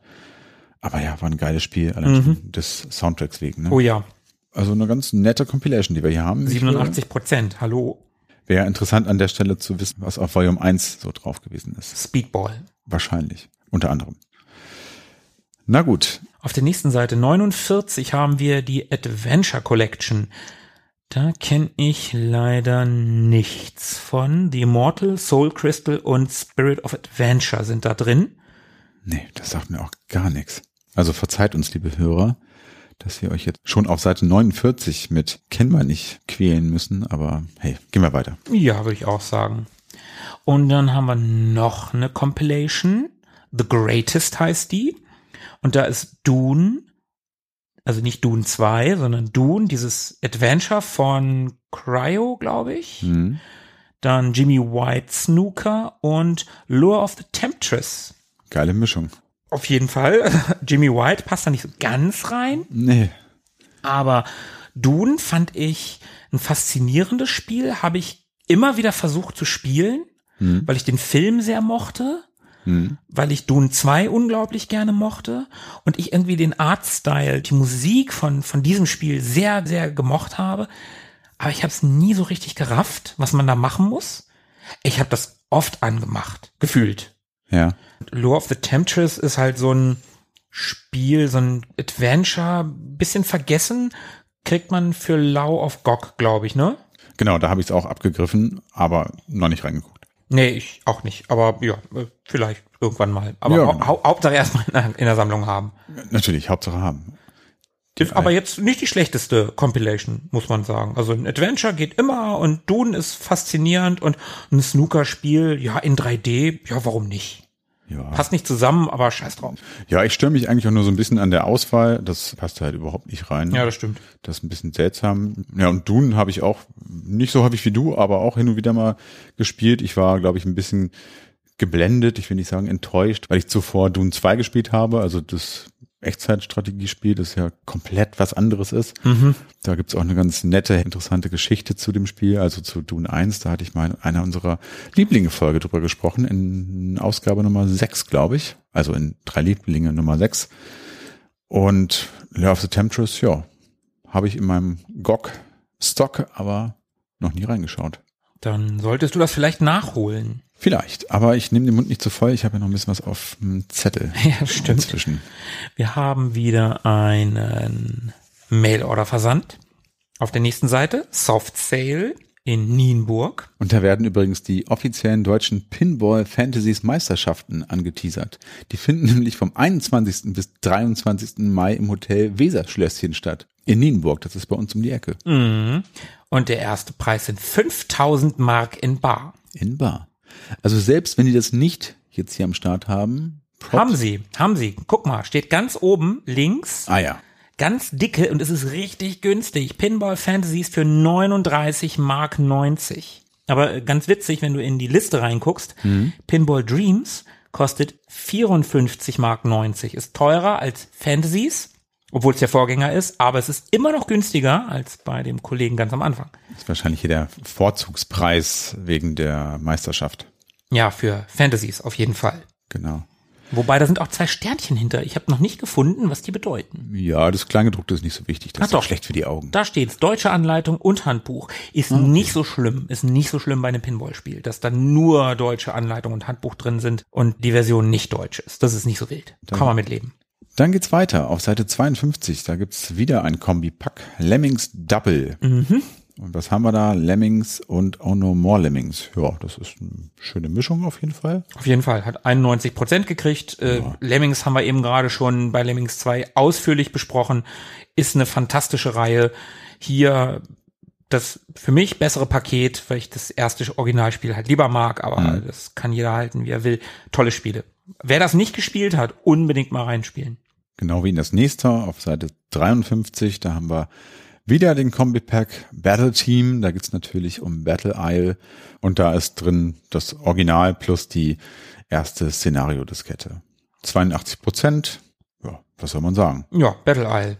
Beide für 80 Mark jeweils. Und jetzt kommen wir endlich aus dem Bereich Review raus und sind hier im Special. Mhm, da geht's um Sequels und Szenarios. Und mit Szenarios meinen sie ja sowas, was heute DLCs wären. Marketingmasche oder Produktpflege, fragt man sich hier. Ja, das ist bestimmt ein ganz interessantes Special. Ja, Auf den nächsten Seiten geht's da ja auch noch weiter.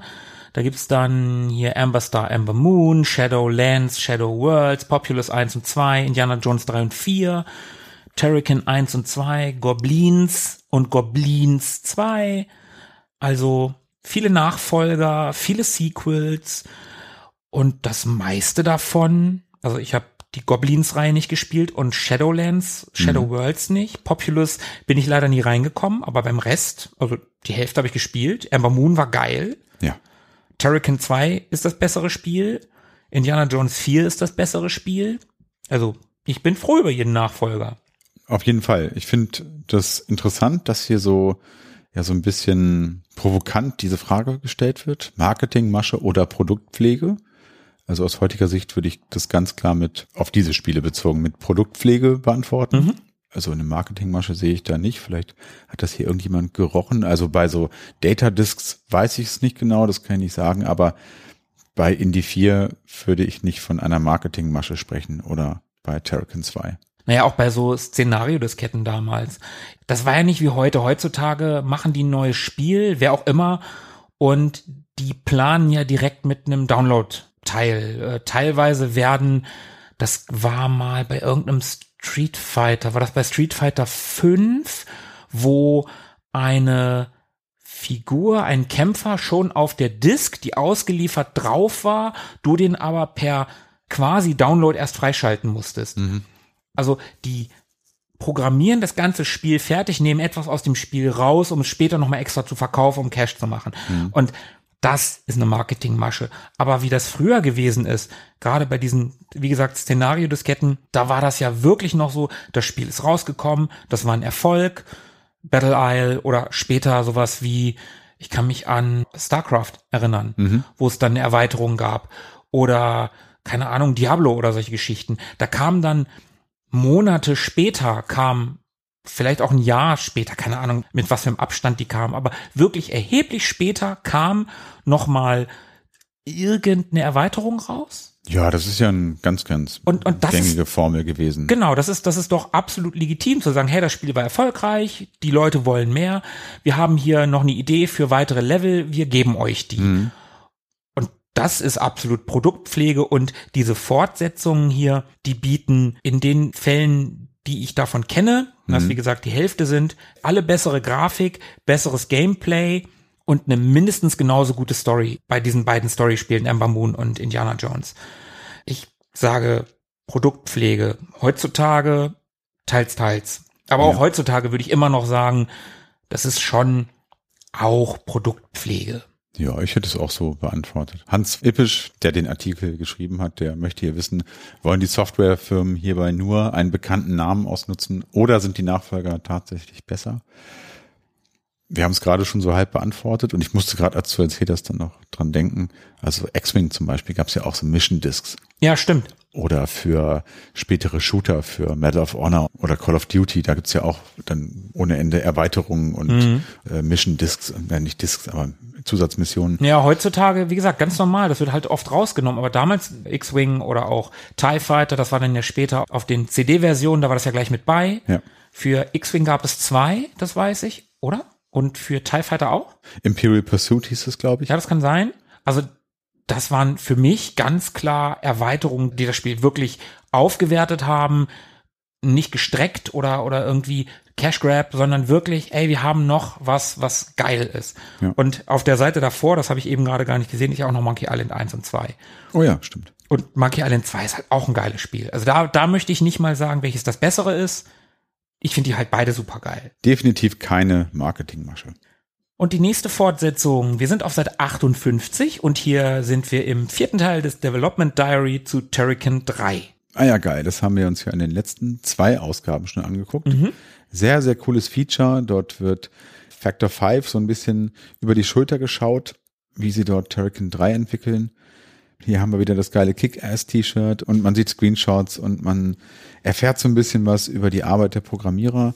Sehr, sehr cool auf jeden Fall. Ist bestimmt ein sehr lesenswerter Artikel. Machen wir jetzt nicht. Vielleicht nehme ich den auch nochmal auf meine Hausaufgabenliste auf. Vielleicht machen wir irgendwann mal eine Folge zu Turrican, zu Turrican 3 im Speziellen und dann sammeln wir diese ganzen Entwickler-Diaries und dann arbeiten wir das schön ab, wie das damals gesehen wurde und dann guckt man mal retrospektiv, wie das von heute in die damalige Sicht ist. Das ist ja doch auch ganz interessant, ne? Oh ja, das ist eine gute Idee.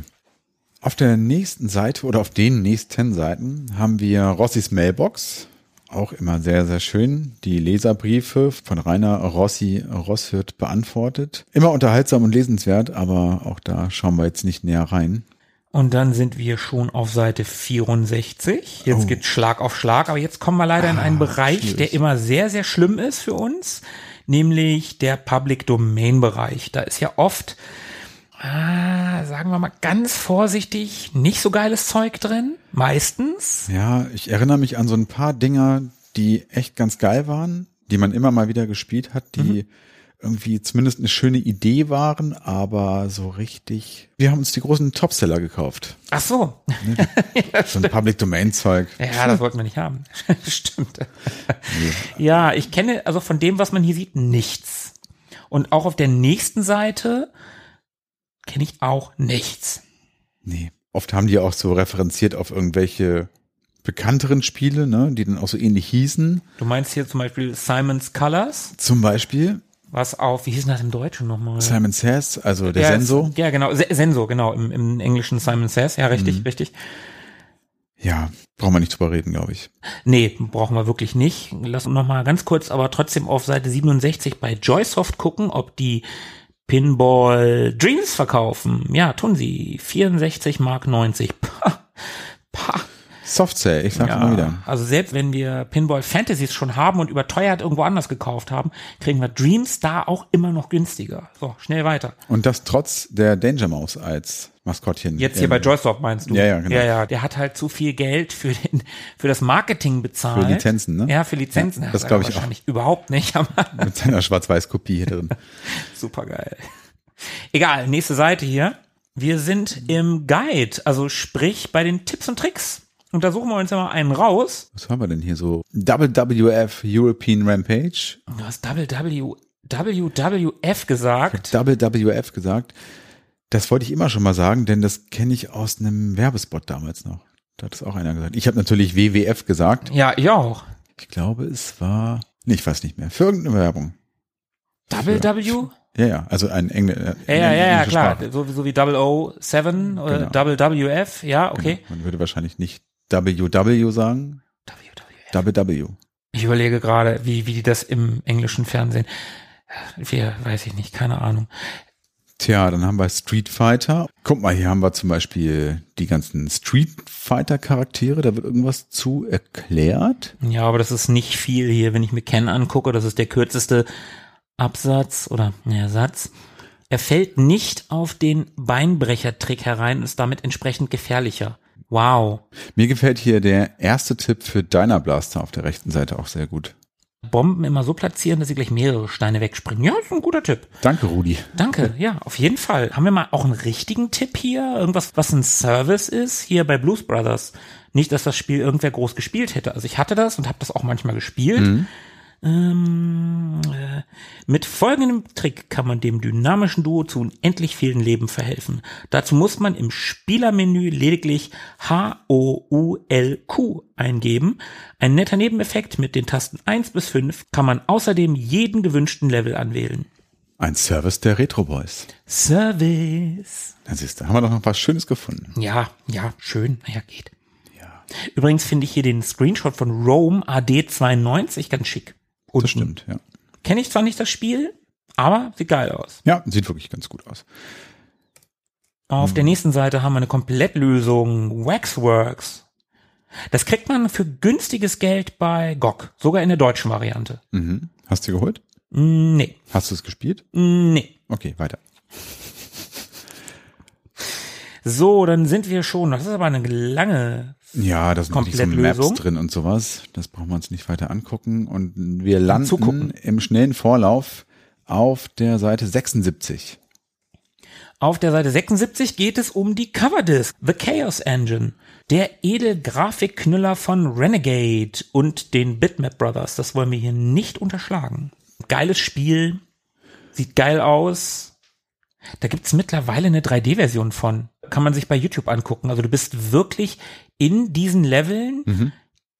eigentlich auch irgendwie in dieser Grafik, Okay, aber in 3D. Sieht voll abgefahren aus. okay. Ich wollte gerade sagen, bestimmt Humbug, aber nee, so Es sieht super klingt das abgefahren ganz aus. äh, interessant, wie du das erzählst. Müssen wir mal verlinken. Das machen wir und wir müssen auch dringend dieses Spiel mal besprechen. Ja, ja, ja, das machen wir dieses Jahr noch. Dies Jahr. 23 ist das Jahr. So, dann geht's weiter auf Seite 78. Oxid Action, Dongleware, bevorzugt euch. Was ist das? Das ist ein Gewinnspiel, ne? Ja. Ja, gut, Ja, gut. okay. Und Man kann irgendwie was gewinnen, dann geht's weiter zu Teamwork, keine Ahnung. Äh, Neue Rubrik, die Sie hier angelegt haben. Da möchte der CT-Verlag die Lesermeinungen erfahren. okay, dafür haben wir doch eigentlich Rossis, obwohl der ist zu flapsig gewesen, ne? Ja, genau, das war eher so ein bisschen bissig. Ah, okay, also was halten die Leser von den entsprechenden Rubriken des Mhm, Heftes? mhm. Ja, gut, also spezifisch drauf hingefragt. Das ist doch ganz, ganz nett, wenn man sich da ein bisschen Feedback einholt. Ja, ja. So, was haben wir noch? Dann haben wir hier die Charts. Ja, die Genre-Charts. Die sind weit weg von den Media Control Charts. Merkwürdigerweise, die waren doch sonst immer zusammen, oder? Ich glaube auch. Also wir haben hier zehn Kategorien von Denkspiele bis Äh, Rennsimulationen, Arcade-Action und so weiter ist alles dabei. Und einmal so überflogen, da sind, glaube ich, keine großen Überraschungen zu finden. Brauchen wir jetzt aber auch nicht durchgehen. Nee, da gehen wir mal weiter. Und dann sind wir nämlich schon im Preview-Bereich und da geht's um Hired Guns. Sagt mir grafisch leider überhaupt nicht. Sieht eigentlich ganz geil aus. Der Titel sagt mir gefühlt was. Ist von DMA Design. Ich kann aber leider nichts dazu sagen. Ich ehrlicherweise auch nicht. Also das ist ein Titel, der war allgegenwärtig, zumindest in meinen Amiga-Games, aber ich habe es nie gespielt. Eine Mischung aus Rollen- und Actionspiel. Hm. Ja, könnte ganz geil sein, aber ich kenne es wie gesagt leider nicht. Das interessiert mich aber. Das Hm. möchte ich mir mal angucken. Weiß noch nicht, ob ich das als Hausaufgabe nehme, aber ich möchte es mir mal angucken. Okay. Dann geht's weiter. Nächste Seite, Oh. Preview, Dune 2. Okay, haben wir gerade schon kurz drüber gesprochen, Ja, zumindest über den ersten. Absoluter Klassiker, der zweite Teil. Heute, glaube ich, nicht mehr spielbar. Alleine die Tatsache, dass du ein Einheiten einzeln anklicken musst, ist heutzutage für mich No-Go. Da würde ich dann immer auf zu einem 2000er Teil greifen, Dune 2000, wenn ich das nochmal spielen wollen würde. Ja. Auch wenn ich natürlich den Pixel-Style hier super geil finde. Hm. Gibt's da nicht dieses Projekt, wo du Dune oder auch Command Conquer irgendwie sogar im Browser spielen kannst oder so? Ja, genau. Es gibt da dieses Open Source Projekt, OpenRA heißt es, also von Red Alert angelehnt, dem zweiten Command Conquer Teil. Und das ist im Prinzip eine modernisierte Fassung dieser beiden klassischen Spiele mit vielen Quality of Life Features. Das funktioniert ziemlich gut. Aber das ist dann Dune 2000, das, Das- ist nicht Dune 2. Genau, das ist Dune 2000. Hm, Okay, ja, schade. Ich hätte, weil ich den, den Pixel-Stil von Dune 2 schon mag. Sieht schon geil aus, ne? Ah ja, ja, wir haben hier gerade ein paar Screenshots, verlinken wir euch auch, äh, beziehungsweise wir verlinken euch die Seite mal. Das sieht schon nett aus, auf jeden Fall. Ansonsten kann man zu Dune 2, ja, es ist halt ein Wegbereiter des Genres, ne? Absolut. Auch wenn es heute nicht mehr so ohne weiteres spielbar ist, ohne dass man halt, naja, jede Einheit einzeln anklicken ist einfach, das macht keinen Spaß. Aber trotz alledem, ich habe es damals unglaublich gerne gespielt und ich habe es auch durchgespielt. Ging mir auch so, habe ich auch sehr, sehr häufig gespielt. Auf der nächsten Seite 86, The Ancient Art of War in the Skies. Das ist mal ein Titel. Das kenne ich deshalb, weil die nächste Ausgabe der Amiga Games, also dann die 593, war die erste Ausgabe, die ich jemals besessen habe. Okay. Und die habe ich mir natürlich inklusive der Coverdisc gekauft, die leider kaputt war übrigens. Oh, Aber da war dieses Spiel eben drauf oder diese Demo-Version und darum kann ich mich sehr gut an diesen sperrigen Namen erinnern. Das ist ein, ja, weiß ich gar nicht so genau, irgendwie so ein Erste Weltkriegs Flugzeug Strategie Simulations Ding von Microprose. Ich habe es mir damals leider nicht angucken können, habe es auch nicht weiter verfolgt und nie gespielt.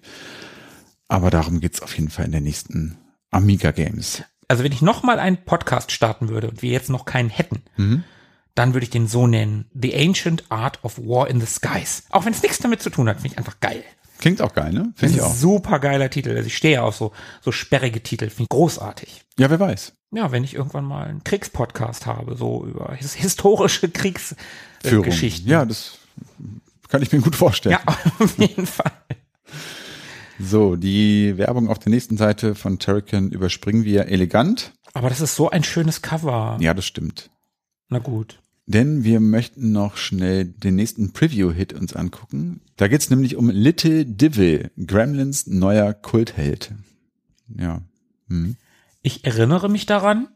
Ich erinnere mich an die Grafik. Ich habe das aber nie gespielt. Ich auch nicht. Ich, mir sagt es auch überhaupt nichts. Das sieht aber grafisch wirklich geil aus. Ja, erinnert mich ein bisschen an Dragon Ja, Slayer. ja, ja, genau. Wollte ich auch Mhm. gerade sagen, ja.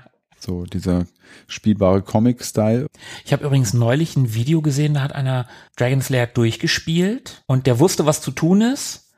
Und das ging fünf Minuten. Oh. Wenn du weißt, was zu tun ist, dann Okay. kannst du das innerhalb von Minuten durchspielen. Das ist sehr, sehr kurz. Okay. Nee, habe ich auch gar keinen Deal mit nie gespielt. Das reizt mich auch nicht wirklich.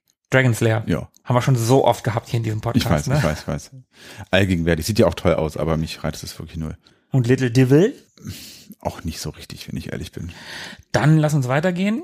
Oh, Hero Quest 2. das habe ich nie gespielt. Ich auch nicht. Also Hero Quest 1 könnte ich jetzt ordentlich was zu erzählen. Hero Quest 2 leider gar nichts. Und ehrlicherweise sieht es auf den Screenshots auch nicht so hübsch aus. Das sieht aufwendiger aus, es sieht bunter aus, aber dadurch nicht zwingend besser. Aber hey, Hero Quest 2, also ich meine, der erste Teil war fantastisch. Also Ja. auch, wir wissen es ja, das wurde nicht gut bewertet. Aber das war eine super coole Umsetzung des Spiels. Also Hero Quest 2, hallo? Ja, ich weiß gar nicht, warum ich das nie gespielt habe. The Legacy of Sorasil heißt es übrigens. Aber mir fehlt in dem, in dem Screenshot hier, den man sehen kann, mir fehlt so ein bisschen das Metallische. Also, weißt du, was ich meine? Diese, Mhm. das Spielfeld im ersten Teil sieht wirklich hübscher aus. Ja, ja, finde ich auch. Vielleicht auch ob der reduzierten Farbpalette. Ja, die mussten halt sich ein bisschen, weiß ich nicht, mehr anstrengen. Naja. Gehen wir weiter auf die Seite 92. Nochmal Preview. Train It. Ja, kann ich nicht zu sagen. Nee, ich auch nicht. Von Software 2000 eine ja, ähm, Eisenbahnsimulation. Mhm. Geht so in Richtung A-Train wahrscheinlich. Ja. Ja, Und dann haben wir noch eine Werbung. Microprose fliegen erster Klasse. das ist ganz geil. ja, das ist schon, das ist schon okay. Ja, aber es ist halt eine Werbung für verschiedene Flugzeugsimulationen von Microprose, aber habe ich schon mehrfach gesagt, Flugzeugsimulationen der damaligen Zeit, nein, danke. Harrier Jumpjet, Gunship 2000, Flying Fortress. Ich sag Nur noch mal der nein, danke. Halber. So, Und dann kommen wir zu einem weiteren Preview, dem Spiel Prime Mover. mhm. Ein, ein, ein, eine Motorradrennsimulation oder vielleicht ist es auch keine Simulation, sondern ein, na gut, hier steht zwar Simulation, aber vielleicht ist es auch eher so ein arcadiges Ding. Ja. Sieht grafisch ganz geil aus. Also ich finde sowohl Himmel, Strecke, der Berg da im Hintergrund und auch wie die Motorräder da gepixelt werden, das sieht echt nett aus. Ja, links diese Karten. Diese, Ja, ja, genau, die meine ich. ne, Die Übersicht der einzelnen Motorräder, die sehen wirklich sehr, sehr hübsch aus. Ja, bisschen ungewöhnlich. Wir kennen ja No Second Prize, das war schon selten, dass man mal eine Motorradsimulation hatte. Mhm. Wird hier auch erwähnt, ne? Taggens Vector Renner No Second Prize. Und das hier ist übrigens von Psygnosis. Ja. Oh, ich kenn's auch nicht. Aber das sieht auch ganz geil aus. Also vielleicht ist das so ein bisschen Lotus-mäßig. Ja. Vielleicht deine Hausaufgabe? Vielleicht. Ah, guck mal, das könnte meine Hausaufgabe werden. Die wolltest du mir aufdrücken. Eishockey Manager. Ja, vielleicht. Aber erstmal gucken wir noch mal nach dem Pfister. Der war ja schon oft unser Freund. Ja. Guck mal, der hat für uns schon so ein bisschen vorselektiert. Strategie und Simulation müsste ja eigentlich Ja, würde ich auch Slot sagen. sein. Ich bin bei P, aber ich habe es nicht gefunden. Aber es ist doch Simulation eigentlich, ich ne? würde es auch unter Simulation packen, ja. Äh, Doch hier, unter Arcade. Action und Arcade hat das versteckt. ja, Arcade, okay. Kostet 54 D-Mark. Naja, also wenn man nur Pinball Dreams braucht, dann ist das hier der Laden der deiner Wahl. Da Ja. sparst du noch mal die 90 Pfennig. Auf dem Pfister ist Verlass. Sowieso. So, und dann haben wir noch ein Preview. Ach, das wolltest du mir vorhin aufs Auge drücken. Eishockey Manager. Ja. Habe ich gesagt, nee, lass mal. Ich habe das auch gehabt, ich habe das auch mal gespielt, ich fand es auch ganz nett. Ich mochte die Spielsequenzen, die da ab und zu zu sehen waren. Ist von Software 2000 und kommt da im nächsten Monat raus. Wenn man auf Manager-Spiele steht und Eishockey mag, Mhm. dann ist das mit Sicherheit ein tolles Spiel. Mhm. Ich hab's gerne gespielt, ja. Und dann sind wir schon bei der Vorschau auf die Ausgabe 593. Ja, wie gesagt, The Ancient Art of War in the Skies auf der Coverdisk. Ja, und dann haben wir Jojo, haben wir eben gerade auch schon kurz gehabt. Dann gibt's ein bisschen was über die Bitmap Brothers. Ja, das ist geil, da freue ich mich schon drauf. Und über Ember Moon gibt's auch ein bisschen was zu erzählen. Oh, Ember Moon fand ich so geil damals. Ja, das war wirklich ein sehr, sehr tolles Spiel. Ob man das heute noch gut spielen kann, keine Ach, weiß ich nicht, Ich weiß keine nicht. Ahnung. Ach, das wäre echt nochmal, das wäre nochmal eine Runde wert. Keine Ehrenrunde, weil das habe ich ja schon gespielt, aber da hatte ich Bock drauf. Aber es wäre tragisch, wenn es einen enttäuschen würde. Ja, das stimmt allerdings. Das sah damals so toll aus und hatte, ach, das habe ich gerne gespielt. Aber ich glaube, so schlecht kann es auch nicht sein. Ich glaube auch nicht, dass das so schlecht Nein, ist. nein, nein, nein, nein. Da gibt's, glaube ich, zu wenig Features, die schlecht altern können. Ja, und ich glaube, grafisch geht's auch noch vor. Ja, das mit Sicherheit.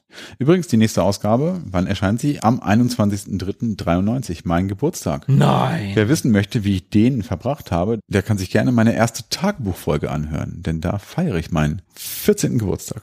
Na, das sollten doch jetzt alle machen, damit man weiß, was du mit 14 zum Geburtstag gemacht hast. Auf jeden Fall.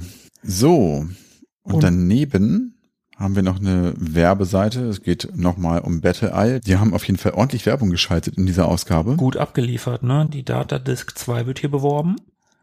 Der Mond von Chromos. Chromos, das, ja, das, das passt noch mal. Irgendwas mit Chromos. Irgendwas, so heißt dieses Spiel, was ich da vorhin Ah, gemeint okay. habe. Das, das ähm, Remake. Hm. ja, ist kein Remake, das ist irgendwie so ein geistiger Nachfolger. Okay, und dann kommt das Ende meistens unverhofft. Aber es kommt. Und hier haben wir Werbung für einen Computer, den T-Bird, Ja. Der 1999 Mark gekostet hat. Oder, wenn du die CD-ROM-Version genommen hast, 2599 Mark. Und viel mehr 90s geht eigentlich nicht in einer Werbeanzeige. Und dieser PC, Vor allen Dingen auf dem Computer geht nicht mehr 90s. genau, das, das meine ich eigentlich auch. Also der sieht schon wirklich sehr, sehr speziell aus. Und wer sich dafür interessiert hat, der konnte da ein bisschen mehr darüber erfahren. Auf der CeBIT 1993 in Halle 1 stand 7A4 und 7B3. Dort konnte man sich den anschauen. Absolut der Hammer. Was waren da drin? 486er mit 4 Megabyte, Ja. 50 Megabyte Festplatte, 50 Megahertz. Meine Güte. Aber Intel Inside. Ja, geil. Und damit haben wir es mal wieder. Ja, das würde ich doch auch sagen. Damit haben wir es mal wieder. Wie schon vorhin kurz erwähnt, so ein bisschen wie nach Hause kommen, in die wohlige Wohlfühlatmosphäre der Amiga Games im Computec Verlag, in bekanntes Fahrwasser so ein bisschen. Und ich glaube, es war wieder besser, ne? Wir wussten wieder erheblich mehr als in, Ja. den, in den Jokern. Ja, das macht schon Spaß, ne? Ich, ich freue mich auch auf die, auf die etwas aktuelleren Joker-Folgen, wenn man da wirklich auch ein bisschen was kennt und wo die Meinungen und so die Schwerpunkte auch so ein bisschen auseinandergehen gegenüber der Amiga Games. Aber das dauert noch ein bisschen. Da haben wir noch ein paar Ausgaben, in denen wir viel, viel nicht kennen. Aber hey, vielleicht sagt uns ja der eine oder andere Hörer, wir haben ja schon mal Aufträge bekommen, ne? So ist ja nicht. Mhm. Und apropos Auftrag. Tobi, du hast was von Hausaufgaben gefaselt. Korrekt. Was möchtest du denn nehmen? Hast du dir was ausgesucht? Muss ich das jetzt festlegen? Weiß ich nicht. Möchtest du das vielleicht jetzt schon festlegen? Ich finde schon. Okay, ich habe da Sleepwalker gehabt und Jonathan. Ich bin mir relativ sicher, dass ich Jonathan nicht anfassen werde bis zur nächsten Sprechstunde. Das ist mir, glaube ich, zu sperrig. Also mal Okay. reingucken, okay. Und ich, ich würde auch gerne mal reingucken. Ich kann aber nicht versprechen, dass ich das bis zum nächsten Mal machen soll. Und bevor ich sagen muss, ich habe meine Hausaufgaben nicht gemacht, schaue ich lieber in Sleepwalker rein. Das erscheint mir realistischer. Du könntest die Hausaufgaben auch noch schnell im Bus machen auf dem Weg, auf dem Weg Pass auf. zum Podcast. Okay, dann machen wir es so. Die Pflicht ist Sleepwalker. Jonathan wäre die Kür. Okay, ja, das klingt doch, das klingt doch nach, einem, nach, einer, nach einer Idee. Genau, das möchte ich nicht versprechen. Okay. Wie ist denn bei dir? Weißt du, Tobi, ich finde, du hast das ganz gut gemacht. Ich mache das so wie du. Mhm. Ich nehme eine Pflicht und eine Kür. Und als Pflicht nehme ich John Mac. Ja, das war dieses Steinzeitspiel, ne? Genau, die Caveman Ninja. Mhm.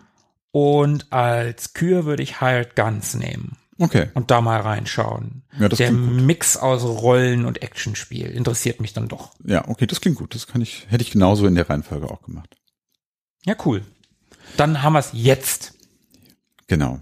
Dann bleibt uns nicht viel mehr übrig, als unseren lieben Hörern zu danken, dass sie so lange mit uns hier ausgehalten haben. Wenn es euch gefallen hat, lasst es uns gerne wissen. Wir sind erreichbar auf www.ewiggestern.de. Schreibt uns Kommentare, lasst uns Bewertungen da auf Apple Podcasts oder Spotify. Twitter. Wir können uns auch auf Twitter erreichen. Genau. Und dann können wir, glaube ich, guten Gewissens sagen, wir hören uns in 14 Tagen. Dann wieder in größerer Besetzung. Mal gucken, wer kommt. Lassen wir uns überraschen. Bis dahin. Bis dahin und äh, Philippe würde, glaube ich, sagen, bleibt am Drücker. Bis dann. Ciao. Ciao. Mögen die Retro Boys mit euch sein. Immer.